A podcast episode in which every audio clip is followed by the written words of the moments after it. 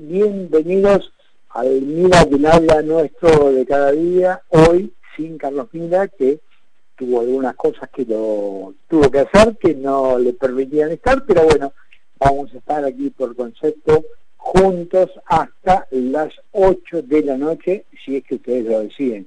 Si quieren ir antes, sabrán lo que hacen. Bueno, día realmente, yo diría que más que primaveral, casi veraniego, ¿no? Llegamos a los 27 grados, que es una temperatura que no, bueno, que es lo que viene, ¿no? No voy a descubrir nada nuevo porque evidentemente los climas se van adecuando al paso del almanaque. Hay algunos climas que van respondiendo a otras cosas que poco tienen que ver con el almanaque. Ustedes saben que mm, renunció la señora Gómez Alcorta, eh, para mí, se lo conté ayer a Carlos como que era una buena noticia, porque considero que su gobierno, porque ella forma parte del gobierno, violó los derechos humanos de las mujeres detenidas durante el operativo de las fuerzas federales en Villa Mascardi. Eh, bueno, ella dice con este hecho se ha, se ha transpuesto un límite. Claro, cuando uno ve fotos de la hermana de la señora Gómez Alcorta con una remera que dice somos mapuches, bueno, no, y ella siendo abogada de Jones Guada, evidentemente tiene un, partido absoluta y totalmente tomado, que de pronto no es tan llevadero o tan compatible con un cargo público como el que como el que tenía. Eh, te cuento dos cosas como a veces las barras miden las cosas distintas, ¿no? Eh, se hizo una denuncia penal de mujeres, género y diversidad al gobierno de Juan Mansur en 2019.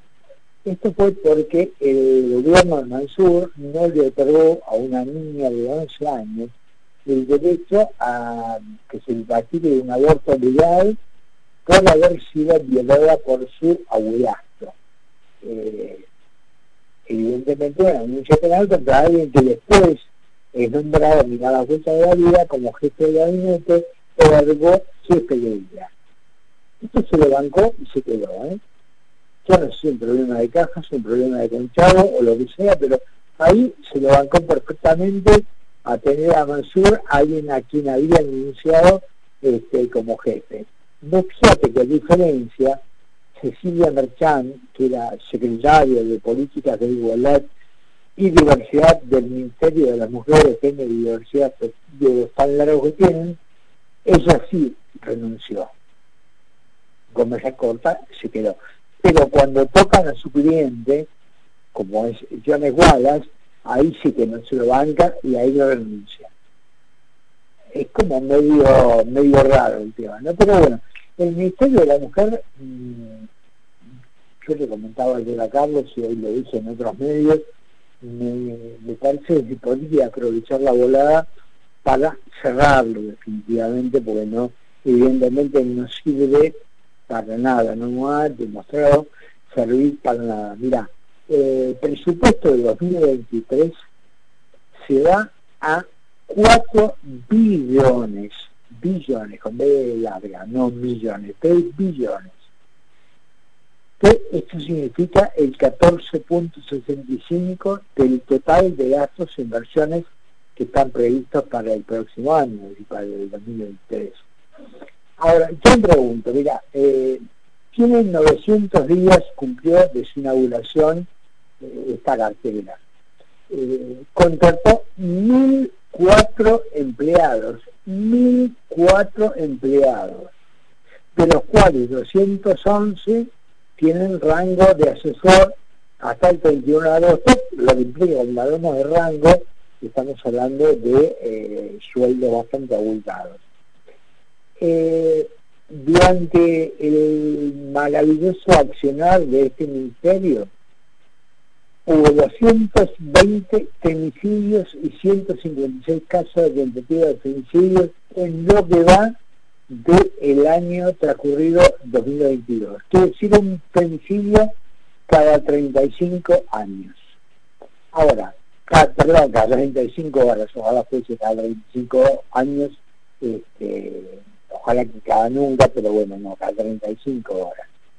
Ahora, la pregunta que nos hace con semejante presupuesto, que tiene oficinas, que tiene mil empleados, que tiene autos para moverse de un lado para otro, deben tener teléfonos celulares como Dios manda, computadoras, oficinas, y dedica de tiempo a ser talleres estúpidos para explicar no sé qué, creo que hasta llegaron a, hacer un taller que tenía que ver con eh, la menstruación de una mujer. O sea, totalmente actividades estúpidas que con semejante dinero y cuando tenemos en cuenta que la mayoría de las denuncias que hacen las mujeres de en peligro son precisamente porque aunque estén amenazadas no tienen dónde ir y muchas veces deben quedarse este, aunque las maltraten, aunque corran riesgo de vida, porque no tienen a dónde ir.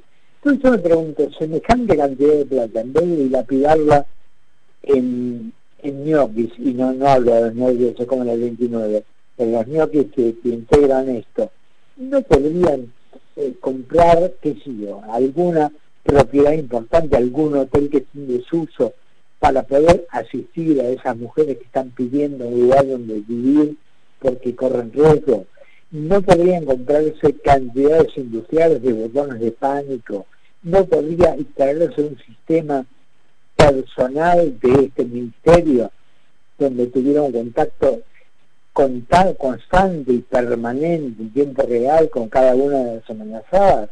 ¿No podría hacerse algo eso? No, aparentemente no. Aparentemente la cosa se da en oficinas muy bien puestas, reformadas, en autos, en catering, porque evidentemente se alimenta de bien, este, y nada, y seguimos con 30 cada 35 horas un femicidio, es decir, no sirvieron para nada. Ahora, que la caja es importante, es importante.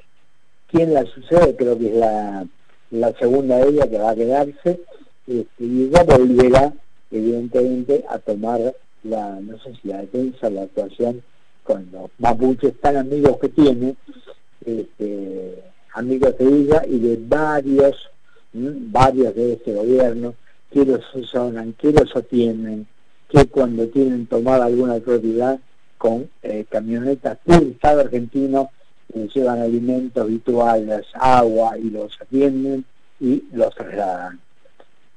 ¿Qué es lo que tendríamos que empezar a ver qué se hace con cada ministerio, qué se hace con cada dinero, porque a ver, todas estas cifras millonarias, espantosas, salen de un solo lugar, de la gente que labura y paga los impuestos, ¿no? Nada más que de ahí.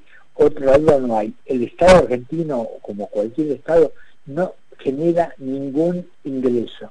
No tiene ingresos genuinos más que sea lo que le sacan al tipo que sí produce que es nada más ni nada menos que la actividad privada que tanto desprecian y que tanto vapulean y que tanto destratan. Pero a la hora de, los bifes, sí, ahí hace falta la plata del campo, hace, plata, hace falta plata de los que fabrican, hace, hace falta plata de esa gente que ellos tanto, tanto desprecian.